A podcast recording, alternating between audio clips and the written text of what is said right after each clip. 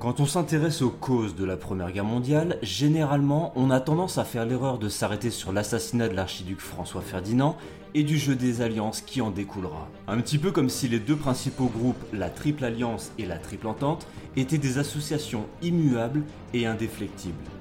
Je veux dire par là que le groupe qui rassemblait l'Empire britannique, la France et la Russie était obligé d'être en guerre contre le bloc qui rassemblait l'Empire allemand, l'Empire austro-hongrois et l'Empire ottoman. Tout ça est bien évidemment complètement faux. Les alliances, elles existaient, mais chaque pays, chaque empire avait sa propre voix et ses propres intérêts. Et une autre idée reçue, c'est de croire que tous les pays en Europe voulaient absolument la guerre, coûte que coûte.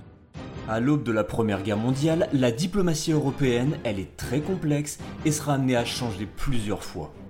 Bienvenue sur Darksider, aujourd'hui on aborde le thème des relations internationales d'avant 1914.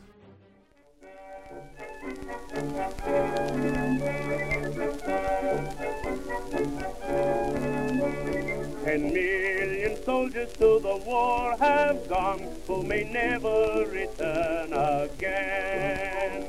Ten million mothers' hearts must break for the one who died in vain. Head bowed down in sorrow in her lonely years. I heard a mother murmur through her tears. I didn't raise my boy to be a soldier. I brought him up to be my pride and joy. And joy, who dared to place a musket on his shoulder to shoot some other mother's darling boy. Let nations operate their future trouble. It's time to the sword and gun away. There'd be no war today.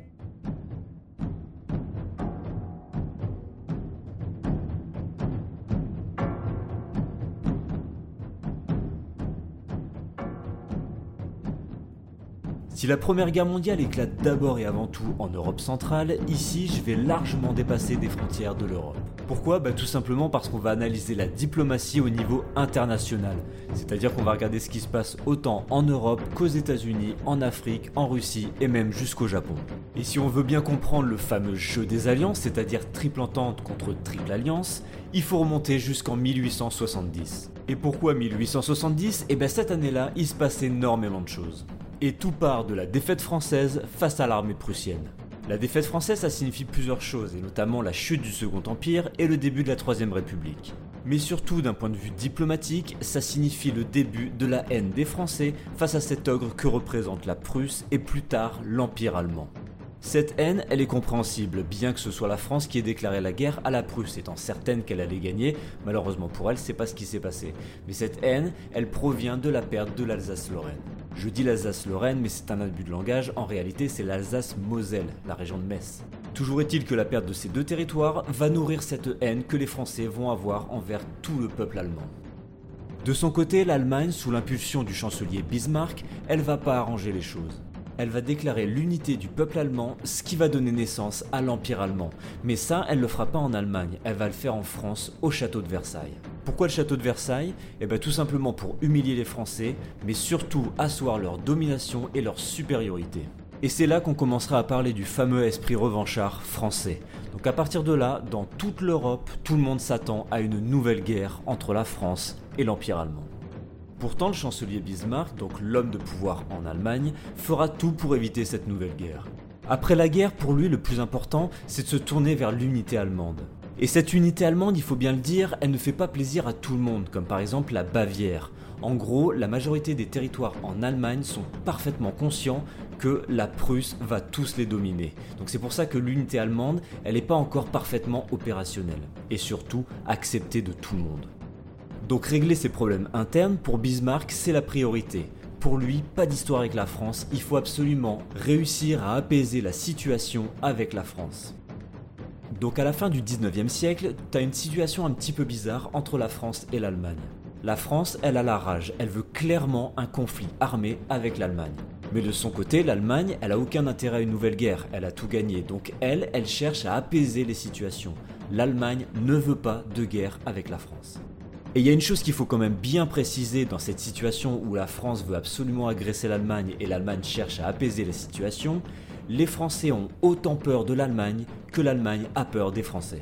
La France et l'Empire allemand, ce sont deux pays très puissants, militarisés et modernes, et on craint une guerre entre les deux. Chacun a peur de l'autre. Pour éviter une nouvelle guerre, le chancelier Bismarck va utiliser deux stratagèmes. Premièrement, il va faire en sorte que la France arrête de lorgner sur l'Allemagne et plutôt qu'elle se tourne vers l'Afrique, c'est-à-dire qu'elle se tourne vers ses colonies et qu'au lieu de conquérir l'Allemagne, elle cherche à conquérir de nouveaux territoires en Afrique. Et ça, Henri Guémin l'avait très bien expliqué dans une conférence qu'il avait donnée à la télévision suisse, la RTS, en 1972. Je vous l'ai dit, Bismarck ne veut pas avoir de difficultés avec la France, il a trop à faire avec ses problèmes intérieurs. Il n'a pas encore découvert, les Allemands n'ont pas encore découvert à ce moment-là, en 84-85, les avantages de la colonisation, et Bismarck sera d'une complaisance incroyable à l'égard de la France. Voici des textes de lui, au comte de Courcelles, qui est l'ambassadeur de France à Berlin. Nous sommes prêts à vous donner satisfaction, afin de vous détourner de souvenirs pénibles, souvenirs pénibles à la Lorraine. Hein. Tout ce que vous pourrez prendre dans le monde, nous sommes d'accord, parce que ça vous fera oublier ce qui nous est arrivé malheureusement tous les deux. J'ordonnerai, je suis prêt à ordonner, l'évacuation de territoires occupés par des ressortissants allemands, partout où ces prises de possession commerciales ne s'accorderaient pas avec les droits de la France. Il est gentil en parlant de droits. Voyez cette politique très, très conciliante dont Ferry fait son profit.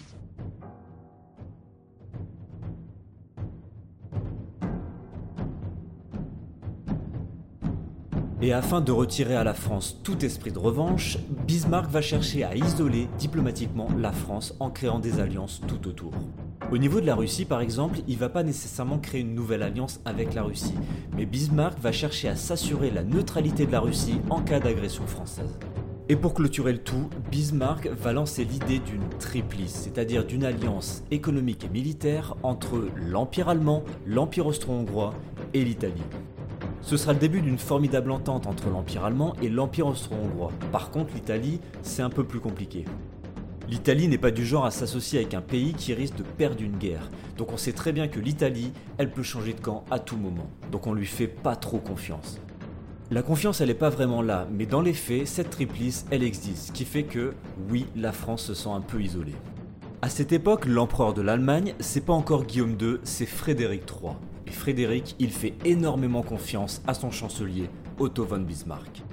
Bismarck, bien qu'il soit plutôt détesté en France, parce que, il faut bien le dire, c'était un redoutable adversaire, c'est loin d'être un abruti. À partir de 1874, il est parfaitement conscient que l'expansion allemande doit s'arrêter. Pourquoi? Bah Tout simplement parce qu'elle pourrait gagner ces guerres. Ce qui veut dire que si l'Allemagne veut encore s'étendre et gagne la guerre, elle montrerait à toute l'Europe de 1 sa puissance et de 2 qu'elle est une menace pour tous les autres États européens. C'est d'ailleurs à cette époque que l'Empire britannique se montrera particulièrement agressif vis-à-vis -vis de l'Empire allemand car il craint sa montée en puissance. Donc pour éviter de se mettre toute l'Europe à dos, Bismarck va décréter l'arrêt de l'expansionnisme allemand et va chercher aussi à assainir ses relations avec ses voisins, la Russie, l'Empire austro-hongrois et l'Italie. Le but étant toujours d'isoler le plus possible la France. En 1888, c'est le décès de l'empereur Frédéric III, et celui qui va lui succéder, bah, c'est le fameux Guillaume II. En ce qui concerne les relations entre Guillaume II et le chancelier Bismarck, le moins qu'on puisse dire, c'est qu'elles ne sont pas bonnes du tout. Bismarck dira à son sujet que c'est un homme immature et absolument pas préparé à assumer ses responsabilités, et dira aussi qu'il pourrait mener l'Allemagne à la guerre sans même le vouloir et sans même s'en rendre compte. De son côté, Guillaume II dira de Bismarck que c'est un homme du passé et le soupçonnera de vouloir s'accaparer le pouvoir, ce qui n'est pas tout à fait faux. Quoi qu'il en soit, en 1890, Guillaume II renvoie Bismarck. Au niveau de sa politique extérieure, Guillaume II ne va pas du tout suivre l'exemple de Bismarck. Il ne s'intéressera pas du tout à consolider ses alliances avec ses voisins. Lui, ce qui l'intéresse, c'est d'avoir un empire colonial comme la France et l'Angleterre. Seulement voilà, adopter une telle politique, ça va avoir deux effets. Déjà, ça va relâcher la pression exercée sur la France, donc elle va pouvoir saisir l'occasion de sortir de son isolement. Et vouloir un empire colonial à une époque où la France et l'Angleterre possèdent pratiquement toute l'Afrique et toute l'Asie, c'est forcément se les mettre à dos. Ainsi, de nouvelles tensions vont apparaître entre l'Allemagne et la France et l'Angleterre.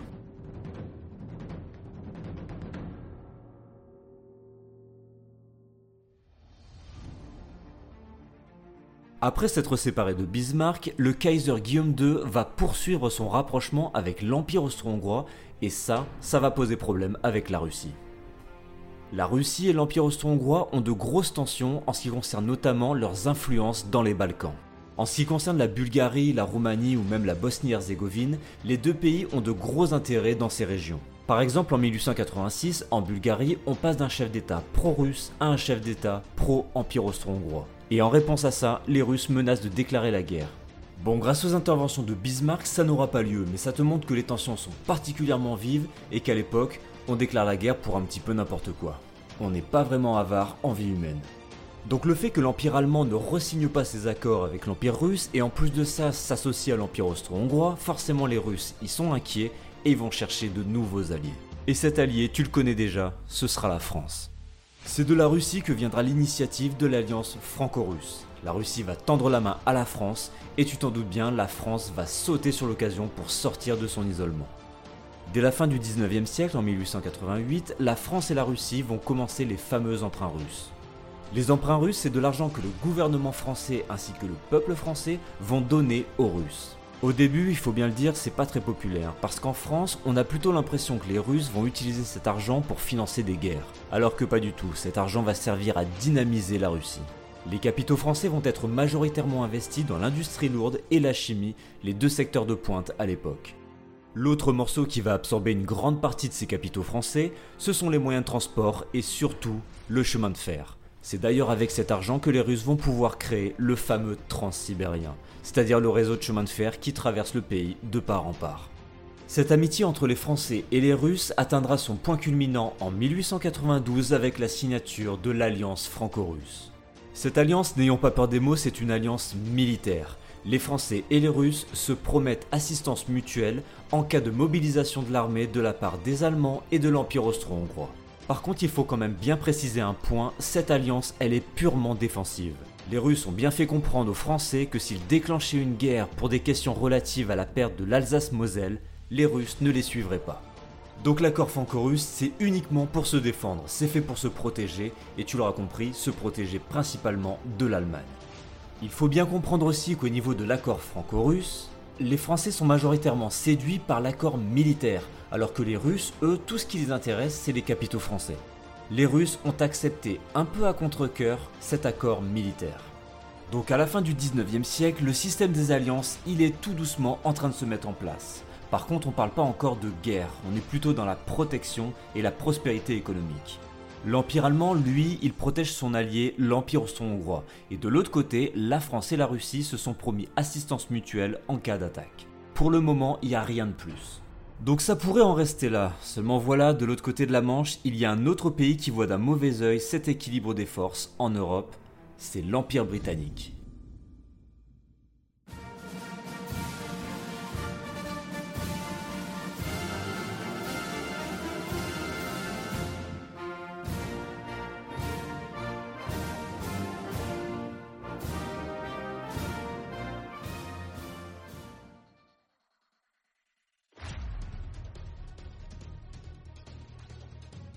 En ce début de XXe siècle, l'Empire britannique voit d'un très mauvais œil le développement économique allemand, mais aussi russe. Ces deux empires sont pour lui une menace très réelle.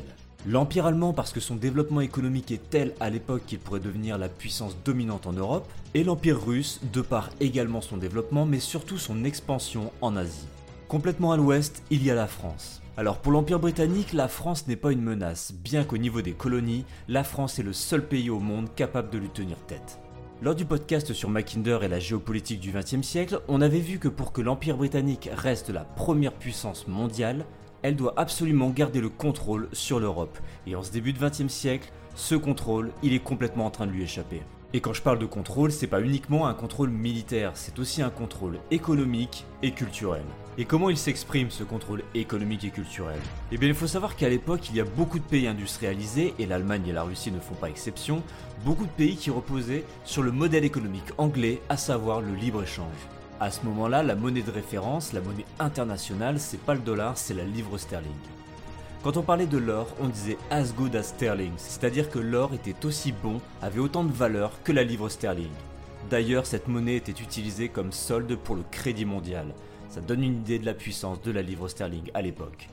Malheureusement pour l'Empire britannique, dès les années 1870, on va voir les limites du libre-échange, et ça va être le début du déclin de l'économie anglaise. Les différents pays d'Europe vont en profiter pour quitter le libre-échange britannique et se tourner vers un autre système, le système américain.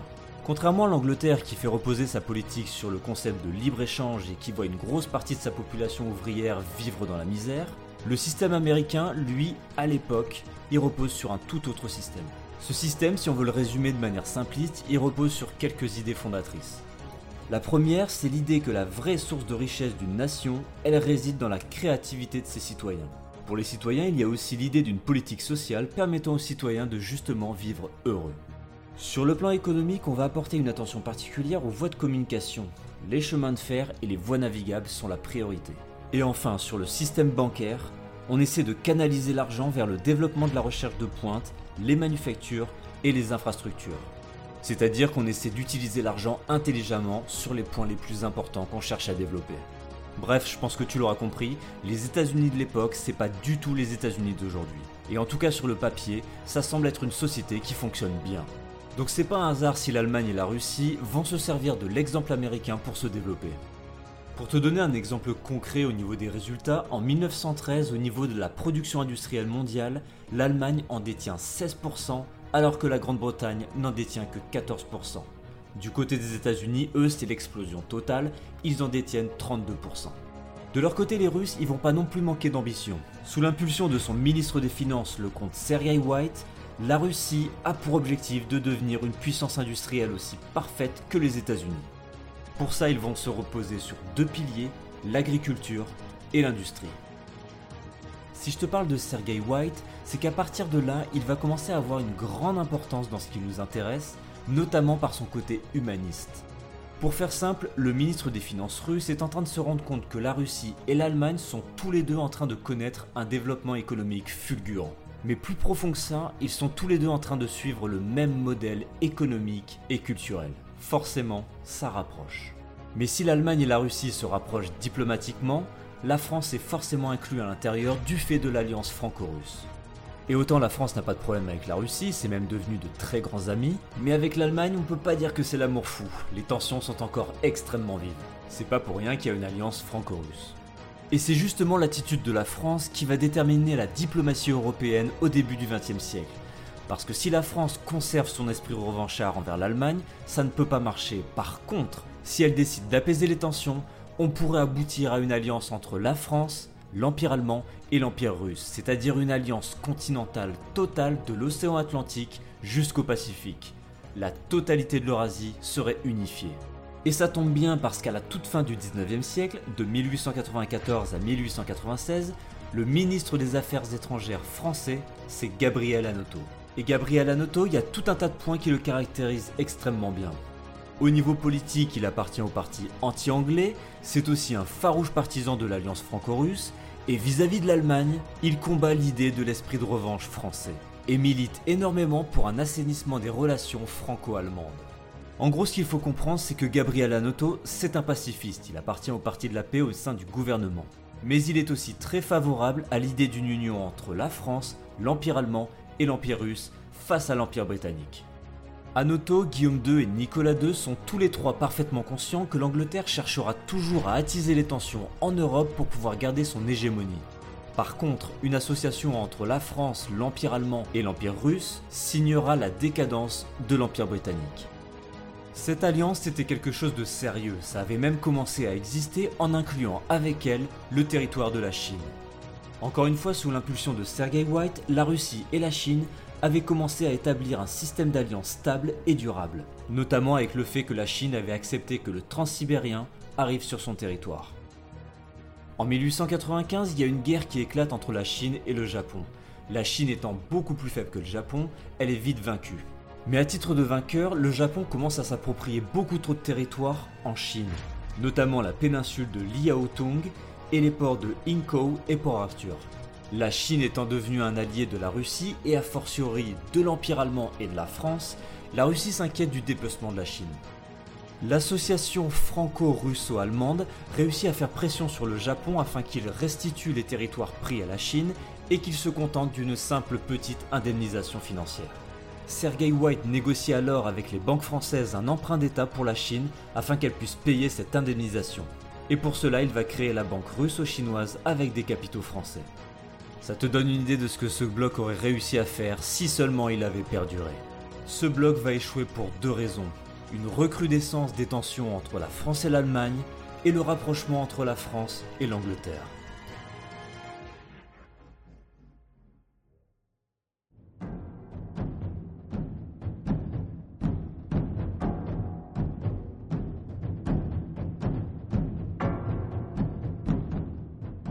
Là, on arrive dans les toutes dernières années du 19e siècle, à une époque où les relations ne sont pas aussi tendues que ce qu'on a l'habitude de présenter. La situation est à la détente et chaque pays essaie de le prouver. Par exemple, en 1895, les Allemands invitent la flotte militaire française à venir célébrer une fête allemande dans le cadre de l'inauguration du canal de Kiel dans l'actuel Danemark.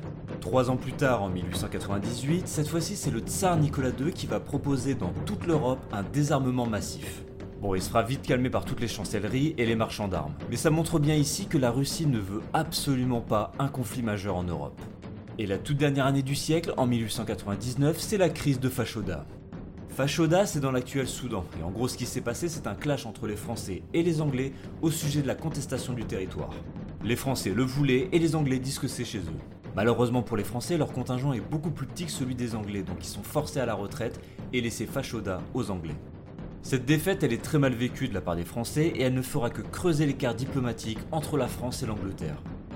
Après Fashoda, le Kaiser Guillaume II verra bien les difficultés diplomatiques entre la France et l'Angleterre, donc il se dit que l'alliance franco-russo-allemande pourrait en bénéficier.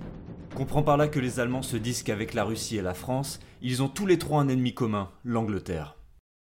Et effectivement, comme il y avait à ce moment-là une très grande tension, vous vous le rappelez sans doute, entre la France et l'Angleterre, à cause de l'entreprise que les Français avaient menée du côté du Soudan égyptien. Et comme il y avait eu la grande humiliation de Fashoda, où les troupes françaises, les quelques troupes françaises qui étaient là, avaient dû reculer devant les Anglais qui leur avaient dit Vous n'avez pas le droit d'être à Fashoda, c'est à nous. Voilà Guillaume II qui va reprendre son idée de ligue continentale et qui va même dire, faire des propositions extraordinairement précises à la France. Voici l'ambassade de France, l'ambassadeur de France à Berlin qui a un entretien avec le baron Marshall qui lui dit en propres termes ne serait-il pas temps de démontrer à l'Angleterre qu'elle ne doit plus compter sur l'antagonisme franco-allemand pour s'emparer du monde à sa convenance? Et en février 1999, c'est Guillaume II en personne qui va dire à l'attaché naval français il faut en finir avec cette situation tendue entre nos deux pays. Je crois qu'on ne peut pas être plus clair. Les Allemands veulent que les Français s'associent avec eux contre l'Angleterre. Contre l'Angleterre, ça veut pas dire lui déclarer la guerre, mais ça veut plutôt dire faire front contre elle et lui montrer qu'un conflit avec l'Allemagne, c'est certainement voué à l'échec, étant donné qu'elle devrait affronter la Russie et la France en même temps. En 1901, le Kaiser ira même jusqu'à proposer à la France de s'associer dans le financement du Bagdad Ban. Pour rappel, le Bagdad Ban, c'est une ligne de chemin de fer qui relie l'Allemagne au puits de pétrole de Mésopotamie. Malheureusement, la France va rejeter l'accord, mais si elle l'avait accepté, ça lui aurait donné l'accès à une partie du pétrole qui transite via le Bagdad. C'était quand même un sacré cadeau que Guillaume II faisait à la France. En tout cas, tout semble aller pour le mieux au niveau des relations internationales. Malheureusement, tout va commencer à se dégrader au début du XXe siècle, et c'est du côté de la France que ça va commencer. Sur la scène internationale, la France a un désavantage sur le fait que, au niveau politique, c'est une république. La différence entre la République française et les régimes autocratiques comme l'Empire britannique, l'Empire allemand ou l'Empire russe, c'est que sous une république, le gouvernement peut changer à tout moment. Le Kaiser et le Tsar, eux, ils vont rester au pouvoir jusqu'à leur mort, du moins c'est ce qui est censé se passer. Le Tsar se fera exécuter juste après la révolution bolchevique, et le Kaiser, lui, il abdiquera à la fin de la Première Guerre mondiale. Ce que je veux dire par là, c'est qu'ils vont gouverner leur pays sur un temps très long. Donc les décisions qu'ils peuvent être amenés à prendre, on peut s'y fier, on peut y faire confiance, parce qu'elles vont tenir dans la durée. Mais du côté de la République française, c'est différent, parce que comme c'est une république, on peut changer de parti à chaque élection. Souviens-toi, je t'ai dit que Gabriel Anoto, le ministre des Affaires étrangères français, qui est en faveur de tout ça, sera en place jusqu'en 1898. En 98, il sera remplacé par Théophile Delcassé. Delcassé, c'est un anglophile, c'est-à-dire qu'il aime beaucoup l'Angleterre. Donc une bonne partie de sa politique va être tournée vers l'Angleterre, alors que Anoto, lui, tournait sa politique vers l'Allemagne. Trois ans plus tard, en 1901, George V, roi d'Angleterre, accède au trône de l'Empire britannique. Avant lui, la reine Victoria avait déjà entamé une politique d'entente avec la France. Mais son arrivée va être un véritable tournant parce que lui va aller beaucoup plus loin qu'une simple entente avec la France. George V, chose assez surprenante pour un Anglais à l'époque, il aime beaucoup la France et il aime encore plus Paris. Qu'on se comprenne bien quand je dis qu'il aime Paris, c'est surtout les Parisiennes qu'il aime beaucoup. Mais à côté de ça, il est vrai qu'il a quand même une tendresse toute particulière pour l'armée française. L'Empire britannique, même si c'est une extraordinaire puissance militaire, c'est surtout une puissance navale. Ce qui veut dire que dans le cas d'un conflit européen, et plus particulièrement d'un conflit avec l'Allemagne, elle peut pas faire grand chose. Elle peut facilement bombarder tous les ports allemands, mais au-delà de ça, elle pourra pas intervenir directement sur les terres. Petite précision, quand je parle de bombardement, c'est pas un bombardement aérien. À l'époque, les bombardements, ce sont des coups de canon tirés depuis un bateau, mais le résultat est le même. Ce que je veux dire par là, c'est que dans le cas d'un conflit européen, le roi George V sait parfaitement qu'il a besoin d'un appui d'une grande puissance terrestre. Et pour ça, la France est le pays tout désigné. Du fait des accords franco-russes, les deux pays se sont engagés à mobiliser un certain nombre de soldats. De son côté, l'armée russe a promis 800 000 soldats, ce qui déjà est énorme, mais la Russie n'a aucun problème à mobiliser autant de soldats, étant donné la vasteté de son territoire et de ses habitants. La France, beaucoup plus petite, a promis 1 300 000 soldats. En 1914, la France ne compte que 40 millions d'habitants, ce qui veut dire qu'un citoyen sur 40 est un soldat. Donc ici, Georges V se dit qu'avec la France, il pourrait avoir la puissance terrestre dont il a besoin. Du côté du gouvernement français et de Delcassé, on commence à douter des Russes. Le tsar Nicolas II a clairement fait comprendre que c'était un pacifiste, et en cas d'un conflit qui concernerait l'Alsace-Moselle, les Russes ont bien fait comprendre qu'il ne marcherait pas. En plus de ça, cette alliance militaire, les Russes n'étaient pas vraiment en faveur. Les Français leur ont clairement forcé la main à ce moment-là. Mais bon, qu'est-ce que tu veux, il y avait tous les capitaux français qui étaient en jeu et la Russie en avait vraiment besoin de cet argent. C'est pour ça qu'ils ont accepté. Toujours est-il que les Français commencent à trouver les Russes un peu mous, ce qui ne renforce pas forcément la confiance en cas de conflit, alors que les Anglais, eux, ils ont l'air plus fiables. Théophile Delcassé, donc le nouveau ministre des Affaires étrangères français, je te l'ai dit, c'est un anglophile convaincu. En plus de ça, il ne croit pas particulièrement aux bonnes volontés de l'Empire allemand. Pour lui, le monde germanique reste une menace. Donc avec les Français dans leur poche, les Anglais n'auront aucun problème à intégrer la triple entente via l'entente cordiale. Cette entente cordiale, sera signée le 8 avril 1904. Mais qu'on se mette bien d'accord, ça n'a aucun rapport avec l'alliance franco-russe. L'un des gros points de l'accord franco-russe, on l'a dit, c'est un engagement militaire en cas de conflit. Mais pour ce qui est de l'entente cordiale, il n'y a aucun accord militaire. Les Anglais ne sont tenus de rien du tout. Cet accord, c'est un nouveau partage des colonies. Les Français et les Anglais avaient plusieurs points de divergence, et c'est justement l'occasion de régler tout ça. Bien évidemment, dans cette nouvelle distribution des cartes sur l'échiquier africain, ça ne concerne que les Français et les Anglais, les Allemands ne sont absolument pas conviés. Et pourtant, Dieu sait qu'ils auraient bien voulu. Pourtant, les Allemands ne sont pour autant pas totalement absents du territoire africain. Ils possèdent soit des petits bouts de territoire, soit des intérêts personnels à l'intérieur des colonies étrangères. Et c'est justement le cas du Maroc. Et justement, le Maroc va être à l'origine des plus grandes tensions entre la France et l'Empire allemand depuis des décennies. Ces incidents portent le nom de crise de Tanger en 1905 et coup d'Agadir en 1911. Au niveau de la crise de Tanger, les Anglais et les Français se sont mis d'accord sur le fait que la France pouvait instaurer un protectorat au Maroc. Le problème pour les Allemands, c'est qu'ils possèdent des intérêts à l'intérieur même du Maroc, donc eux ils préféreraient que le Maroc reste libre et indépendant. L'empereur Guillaume II se déplacera jusqu'à Tanger avec sa flotte militaire afin de faire pression sur la France. L'affaire se résoudra un an plus tard, en 1906, lors de la conférence internationale d'Algésiras. L'Allemagne obtient un droit de regard sur les affaires marocaines et la France et l'Espagne obtiennent des droits particuliers sur le Maroc en matière de police et de banque. Sauf que l'affaire refera surface en 1911 lors du coup d'Agadir. Pour le coup d'Agadir, ce qui se passe, c'est qu'après la crise de Tanger, les banques françaises et hollandaises, la fameuse banque Paribas, va finir par réussir à s'accaparer les droits de douane du Maroc. La conséquence, c'est que le sultan n'a plus accès aux droits de douane, donc au niveau financier, il va lui manquer beaucoup d'argent.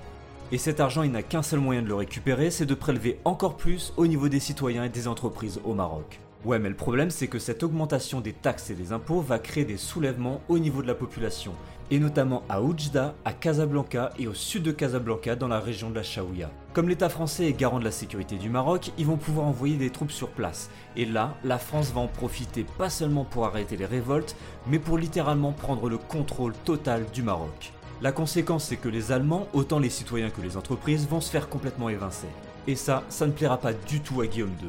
Pour lui, c'est une violation territoriale de la part des Français et pour faire valoir les droits de l'Allemagne, il enverra une canonnière dans la baie d'Agadir. Bien évidemment, la Grande-Bretagne va se rallier aux côtés des Français. Et là, on assiste à un terrible bras de fer entre la France et l'Allemagne. on est à deux doigts du conflit, d'autant plus que je te rappelle qu'à ce moment-là, la France est en guerre au Maroc, ça tire à balles réelles. On arrivera quand même à éviter la guerre de justesse et de nouveaux accords vont être signés. L'Allemagne renonce au Maroc et en échange, la France cède des territoires en Afrique équatoriale, au Gabon, au Congo ainsi qu'au Cameroun. On a un accord mais les tensions sont exacerbées et à partir de là, l'Allemagne ne fera plus confiance au gouvernement français. D'autant plus qu'à ce moment-là, la triple entente qu'on a l'habitude de présenter comme uniquement la Grande-Bretagne, la France et la Russie, c'est pas uniquement ça vont s'associer à la triple entente, le Japon, la Grèce et la Serbie. Autrement dit, l'Allemagne se rend bien compte qu'on est en train de mener une coalition contre elle. C'est exactement ce que des décennies auparavant, Bismarck voulait absolument éviter lorsqu'il a annoncé l'arrêt de l'expansionnisme allemand. Histoire d'enfoncer définitivement le clou, ça bouge aussi du côté de la Russie. À cette époque, la Russie est en proie de nombreux mouvements sociaux et révolutionnaires. Ce sont ces mouvements qui donneront en 1917 la révolution bolchevique, mais ils trouvent leurs origines bien plus tôt au début du XXe siècle. Pour résoudre le problème, l'entourage du tsar va lui proposer une solution. Cette solution, elle est vieille comme le monde, c'est de déclarer une petite guerre qui ne peut être que victorieuse. Quand un pays connaît des désordres internes, déclarer une guerre permet de détourner le regard des citoyens dans une autre direction. Comme le pays est menacé, on oublie les problèmes internes et on se rallie derrière son gouvernement avec un sentiment patriotique exacerbé, ce qui permet de redonner la foi envers le pays aux citoyens. Cette pirouette politique, c'est exactement ce que la France a fait en 1870 en déclarant la guerre à la Prusse. Cette petite guerre qui ne pouvait être que victorieuse allait faire oublier aux citoyens les problèmes internes. Cette idée, on la doit au ministre des Affaires étrangères, Pline, qui en discutera avec le général Kuropatkin. Malheureusement, comme pour la France, cette guerre, elle sera pas du tout victorieuse et l'Empire russe perdra la guerre contre l'Empire du Japon en 1905. Cette guerre sera un véritable choc pour les élites russes. Tout ça pour te dire qu'à partir des années 1904-1905, il y a en Russie un parti de la guerre très puissant, notamment animé par l'ambassadeur russe à Paris, Izvolsky. Izvolsky, il est très intime avec le président du Conseil français, Raymond Poincaré. Et justement, Poincaré va finir d'enfoncer définitivement le clou. À cette époque, il n'est pas encore président de la République, il n'est que président du Conseil. Et pourtant, il va se rendre en Russie pour parler justement à ce parti de la guerre. Même après le désastre de la guerre russo-japonaise de 1904-1905, la Russie cherche toujours désespérément à se sortir du pétrin que représente le problème social qui agite le pays. Poincaré va annoncer aux Russes que la France est prête à entrer en guerre contre l'Allemagne, certes, mais aussi contre l'Empire austro-hongrois, l'éternel ennemi de la Russie. À cette époque, en 1913, l'Empire austro-hongrois rêve d'en finir avec le problème que représente la Serbie sur son territoire. Et plus d'une fois, le Kaiser Guillaume II arrivera à retenir l'Empire austro-hongrois car une guerre avec la Serbie veut dire une guerre avec la Russie, entraînant avec elle irrémédiablement la France. Malheureusement, le 28 juin 1914, avec l'assassinat de l'archiduc François Ferdinand, Guillaume II n'arrivera plus à retenir l'Empire austro-hongrois. À ce moment-là, la guerre elle devient presque inévitable, et durant tout l'été, les différents pays vont entamer des pourparlers par le biais de leurs ambassadeurs. Pour beaucoup de pays, la question de savoir quelle sera leur position est plutôt claire. Par contre, il y a un pays dont le positionnement est plutôt ambigu et pourtant son positionnement sera déterminant pour savoir si oui ou non on aura une guerre en Europe. Ce pays, c'est l'Empire britannique. La position du gouvernement britannique, à savoir s'il reste dans la triple entente ou s'il décide de rester neutre, sera déterminante. Et ça, c'est ce qu'on verra dans le prochain podcast.